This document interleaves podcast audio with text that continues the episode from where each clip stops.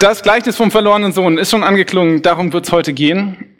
Denkt ihr euch vielleicht, wieso, das war doch schon das letzte Mal Thema. Wir haben uns gedacht, das ist so eine, so eine umfangreiche Geschichte, deswegen haben wir es geteilt. Und heute kommt quasi so der zweite Teil, wo so dieser andere, dieser ältere Sohn im Fokus stehen soll. Irgendwie habe ich ähm, momentan so die Geschichten, die eher so bekannt sind. Also wir hatten vorher über Jona gesprochen, jetzt der verlorene Sohn, alles Geschichten, die man schon so gehört hat und wozu man vielleicht auch schon so die ein oder andere Predigt gehört hat und man so weiß, worum es geht. Das habe ich auch gedacht und in der Predigtvorbereitung ist mir aufgefallen, ich weiß gar nicht, ob ich so richtig alles verstanden habe. Oder besser gesagt, ich bin mir ziemlich sicher, dass ich noch nicht alles verstanden habe. Aber das, was ich verstanden habe, versuche ich euch heute ein bisschen weiterzugeben. Und wenn du dir denkst, verlorener Sohn habe ich noch nie gehört, ich erzähle ganz kurz, was bisher passiert ist. Also, Jesus erzählt eine Geschichte, und zwar eine Geschichte von einem Vater, der hat zwei Söhne. Und der jüngere der beiden, der äh, sagt, hey, Vater, ich will alles Geld, was ich bekommen würde, wenn du stirbst, also allen Besitz, das, also mein Erbe, das möchte ich jetzt schon ausgezahlt bekommen, ähm, und äh, damit ich, damit ich das Leben genießen kann in vollen Zügen. So sagt er es nicht, aber er will auf jeden Fall das Geld und er bekommt es. Und das, was an Wertgegenständen da ist, das macht er zu Geld und er macht sich auf in ein fernes Land.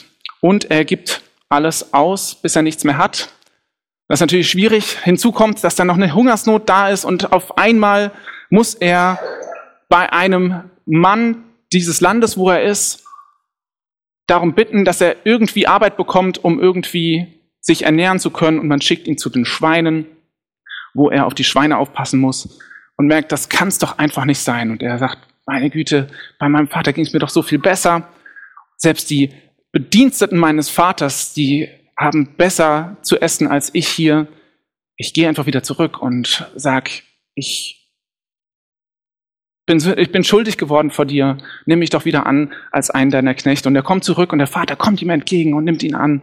Und bevor der, äh, dieser jüngere Sohn alles aussprechen kann, was er eigentlich sich als Text vorbereitet hat, um umarmt ihn der Vater und setzt ihn wieder als seinen Sohn ein, beziehungsweise sagt ihm, du bist mein Sohn. Und sie feiern ein großes Fest.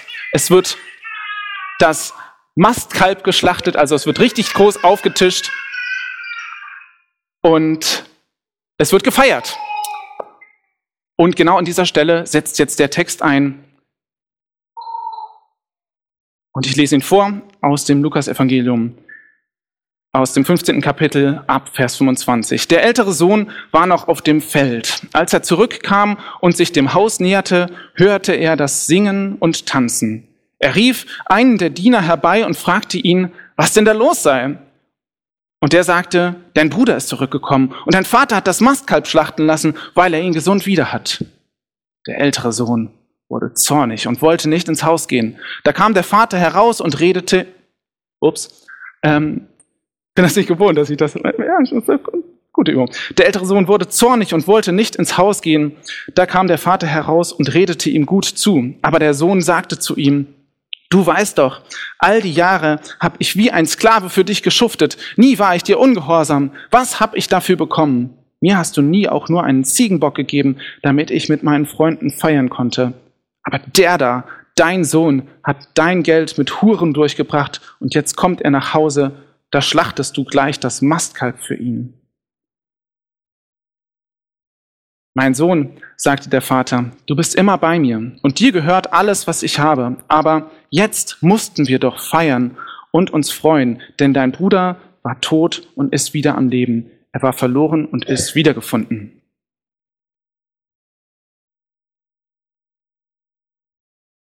Bevor wir uns die Geschichte genauer anschauen, beziehungsweise diesen zweiten Teil, müssen wir mal ganz kurz nochmal den Kontext der Geschichte betrachten. Der fängt am Anfang von dem Kapitel an. Die Situation ist nämlich folgende. Jesus erzählt diese Geschichte nicht einfach so aus dem Blauen heraus, sondern er ist gerade mit Leuten zusammen und feiert mit denen, isst mit denen, hat Gemeinschaft mit denen, die, naja, wie sage ich mal,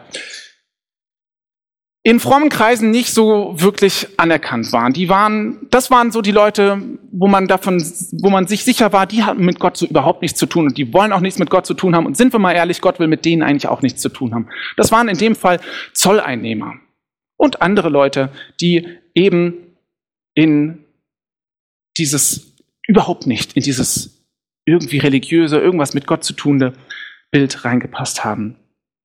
Und dann kommen Leute, die eher in dieses Bild passen, nämlich Pharise nicht, äh, doch Pharisäer und Gesetzeslehrer. Also das waren Leute, die haben ganz, ganz strikt nach dem Gesetz aus der Bibel gelebt, also nach dem alten, nach dem, äh, nach den Geboten im Alten Testament. Und die empören sich darüber. Wie kann Jesus, der doch von sich sagt, so mit Gott verbunden zu sein, wie kann der mit diesem Abschaum auch nur irgendwie was zu tun haben wollen? Und Jesus reagiert darauf und erzählt nicht nur diese Geschichte, er erzählt drei Geschichten. Er erzählt die Geschichte von dem verlorenen Schaf, er erzählt die Geschichte von der verlorenen Münze und er erzählt eben auch die Geschichte von dem verlorenen Sohn. Und in allen Geschichten geht etwas verloren, es wird etwas gefunden und es wird etwas gefeiert. Das verbindet diese Geschichten. Aber es ist noch was interessant. Wenn man sich die ersten beiden Geschichten anschaut, die enden nämlich folgendermaßen. Also die Geschichte von dem verlorenen Schaf, wo das Schaf wiedergefunden wird und sich der Hirte so sehr darüber freut, heißt das, genau so ist bei Gott im Himmel mehr Freude über einen Sünder, der ein neues Leben anfängt. Und die zweite Geschichte, also Gott freut sich über den, der zu ihm umkehrt. Die zweite Geschichte, das von der verlorenen Münze endet, genauso freuen sich die Engel Gottes über einen einzigen Sünder, der ein neues Leben anfängt. Also auch wieder, hier freuen sich die Engel des Himmels, wenn jemand zu Gott umkehrt. Und die letzte Geschichte? Das Gleichnis vom verlorenen Sohn hätte so enden können mit Genauso werden sich alle Frommen freuen über einen einzigen Sünder, der ein neues Leben anfängt. Aber sie endet nicht so. Sie endet mit einem enttäuschten älteren Sohn, der mit seinem Vater vor dem Eingang zum Fest sitzt und nicht mit dem zurückgekehrten Sohn feiern will. Und es wird uns nicht gesagt, ob der ältere Sohn weggeht oder ob er sich zu dieser Feier einladen lässt.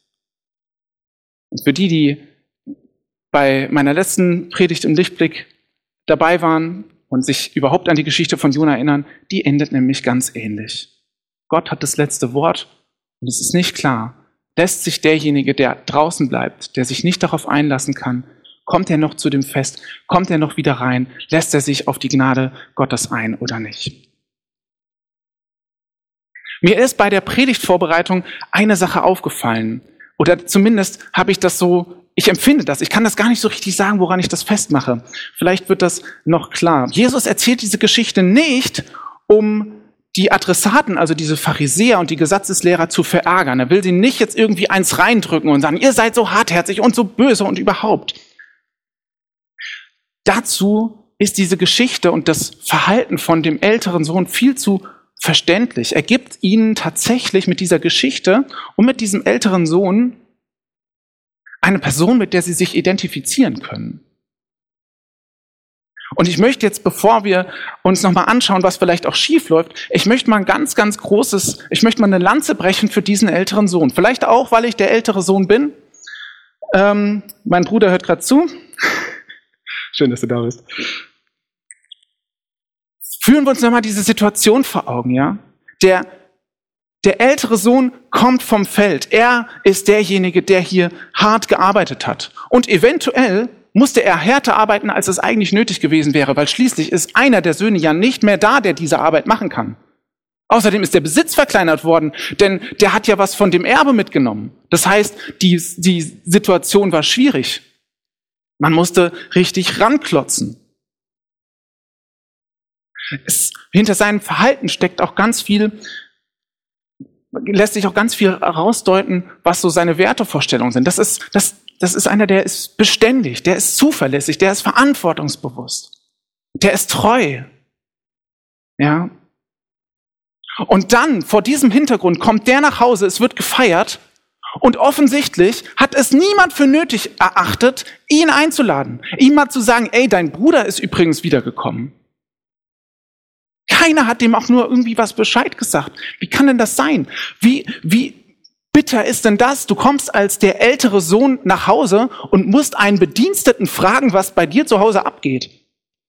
Ja, dein Sohn, dein, dein Bruder ist nach Hause gekommen und äh, übrigens, wir haben das, das äh, Mastkalb geschlachtet und wir feiern ganz toll. Ach, du bist nicht dabei. Ups, ist uns gar nicht aufgefallen. Ja, was ist denn das bitte schön für eine Geschichte? Natürlich wird man da zornig. Natürlich will man da nicht an diesem Fest teilnehmen. Und natürlich empfindet man da den Vater als ungerecht. Ich kann das so gut verstehen. Und ich glaube, Jesus hat diese Geschichte bewusst so formuliert, dass man diesen älteren Sohn verstehen kann. Das ist die Beschreibung der Situation von den Pharisäern und von den Schriftgelehrten.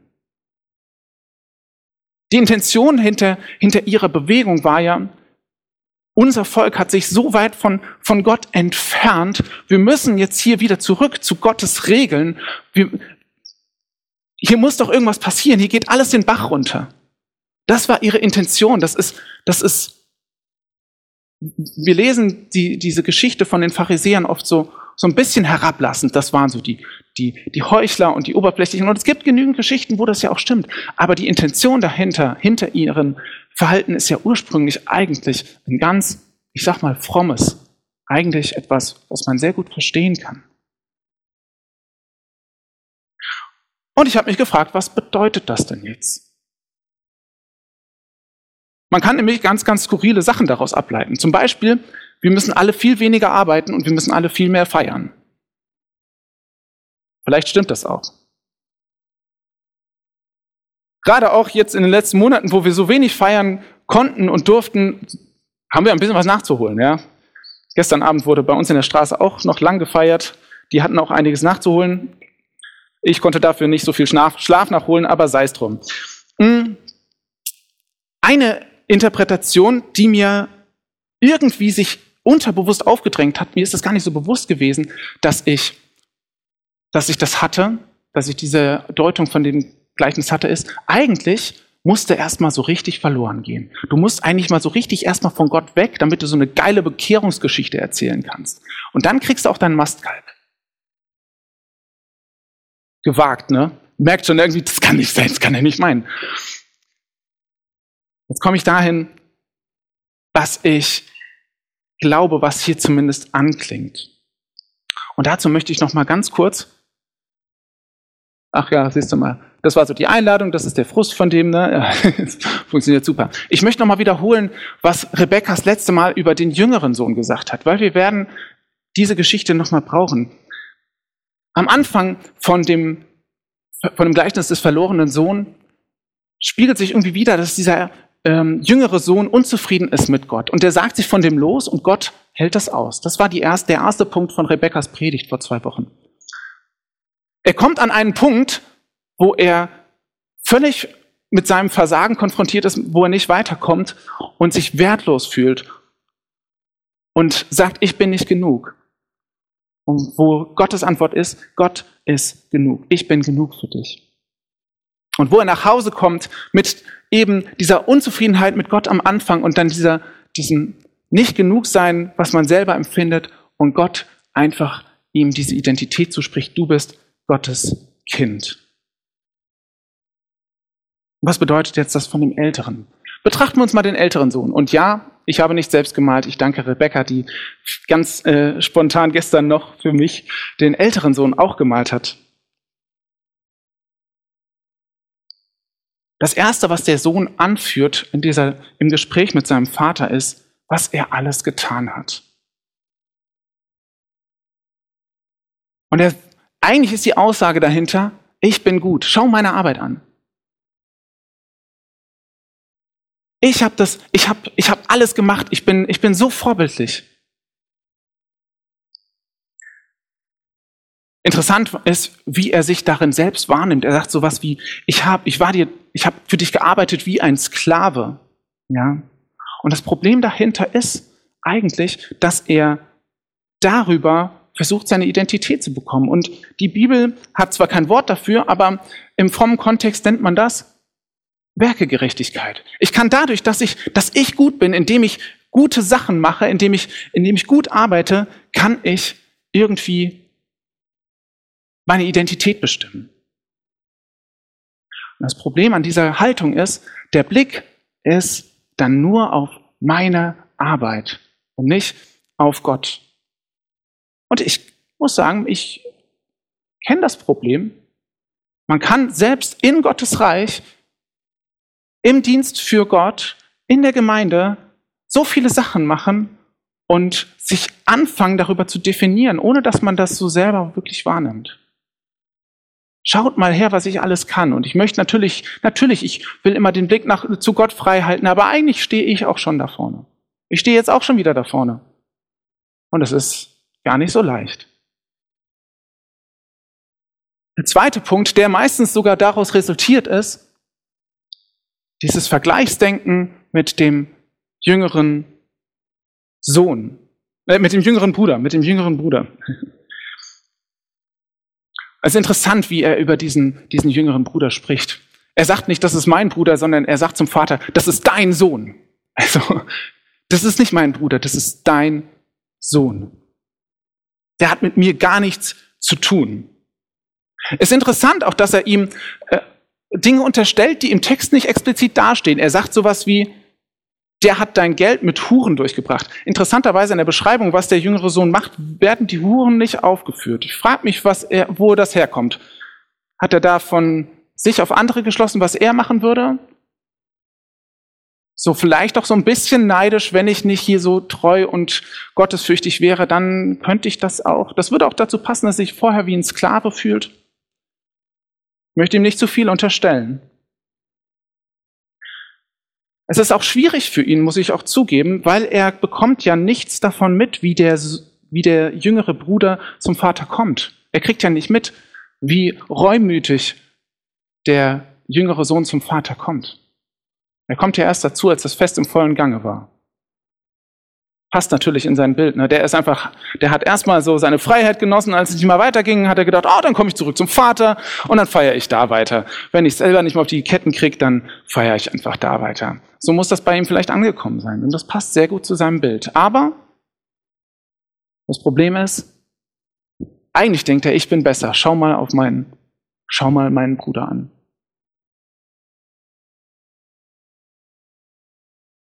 Und dieses Vergleichsdenken führt auch wieder dazu, dass der Blick eben nicht irgendwie auf Gott gerichtet ist, sondern auf jemand anderen, auf ein Vergleichsdenken und ähm, auf dieses Bild, was er von diesem Jüngeren hat. Und das Krasse ist,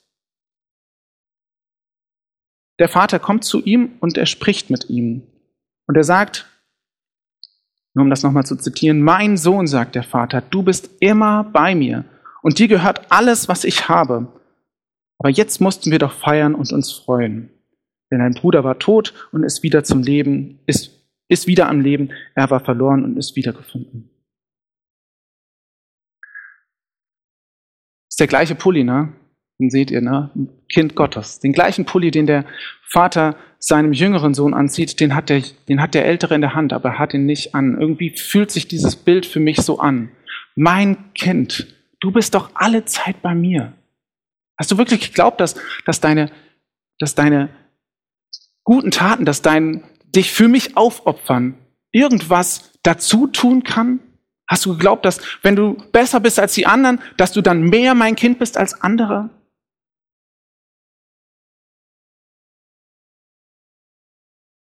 Ich glaube, dass das eine ganz, ganz schwierige Sache ist, dann nicht mehr mit, mit dieser Konfrontation nicht klarzukommen, weil das, worüber man sich definiert hat, mit der Arbeit und mit dem Vergleichsdenken über, gegenüber anderen, nicht mehr klarkommt. Und ich habe mal einen, einen Begriff genommen und ich möchte es mal nennen, das ist die Identitätskrise der Gnade. Du hast diesen Pulli in der Hand und glaubst, ihn immer noch verdienen zu müssen oder ihn mehr verdienen zu müssen als andere. Das ist interessant, weil das ist ein Konzept, das findet sich im ganzen Neuen Testament auch wieder.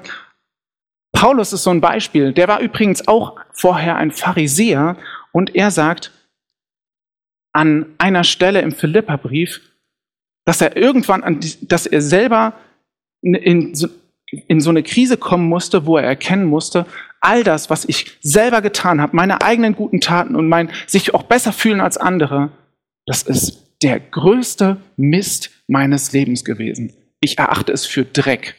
Das ist das, das absolut, ich glaube, es gibt kein Wort, was, äh, also das ist so ein richtiges Fäkalwort, was dort verwendet wird, ja. Man kann es gar nicht richtig übersetzen, man traut sich als Bibelübersetzer gar nicht in die Bibel zu packen. So wertlos ist das. Natürlich, das ist eine große Identitätskrise der Gnade, wenn das, wenn, wenn meine Arbeit und mein Vergleichen mit den anderen vor Gott nichts mehr zählt. Hier nochmal im Überblick. Ich glaube, das ist der zentrale Punkt. Und wenn wir es jetzt nochmal uns gegenüberstellen, worum geht es? Es ist der gleiche Pullover. Diese beiden Söhne werden uns hier gegenübergestellt, nicht um sie gegeneinander irgendwie, um zu sehen, was sind so die Unterschiede, die sind sowieso offensichtlich, sondern dass das, was eigentlich entscheidend ist, ihre Gemeinsamkeiten sind.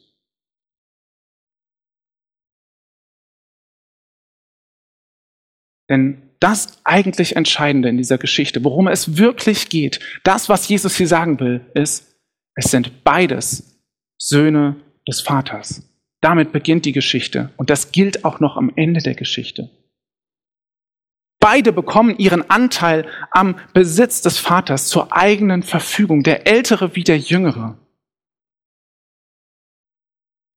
Beide kommen zum Vater, zum Haus des Vaters zurück und beide sind wahrscheinlich ziemlich, ziemlich schmutzig. Der eine, weil er bei den Schweinen war, der andere, weil er völlig geschwitzt ist von seiner Arbeit auf dem Feld.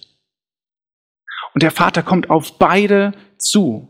Es ist interessant, dass er vor allem auch mit dem Älteren noch mal ganz viel redet. Und die Botschaft ist, mein Kind bist du immer aus Gnade. So wie der Jüngere nichts davon wegnehmen kann durch sein Verhalten, kann der Ältere nichts dafür dazu tun, an dieser Identität.